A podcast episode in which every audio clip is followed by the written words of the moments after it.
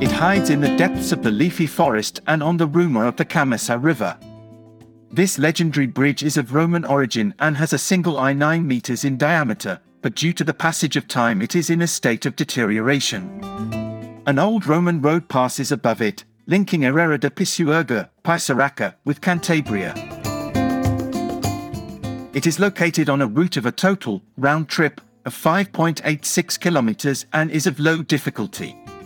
The Roman road runs along the forest track that skirts the skirt of the forest to the north. This quiet and simple forest of oak and beech groves leads to the bridge, from where you can descend the river and enjoy the nature of Montana Palencia. To the Rojadillo Bridge, one of the little forgotten jewels of history and which can be reached by two paths, from Valberzoso, on the border with Cantabria, where there are also remains of the Calzada Romana de los Blendios, or starting from Pisoraca, it arrived to the Cantabrian coast. In Portus Blendium or Suances. The road is considered a splendid botanical garden during the spring and a small paradise during the autumn. The bridge was built in the 15th century, during medieval times.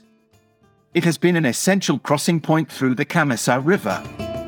Its name is due to the characteristic reddish color of the stones that make up the structure.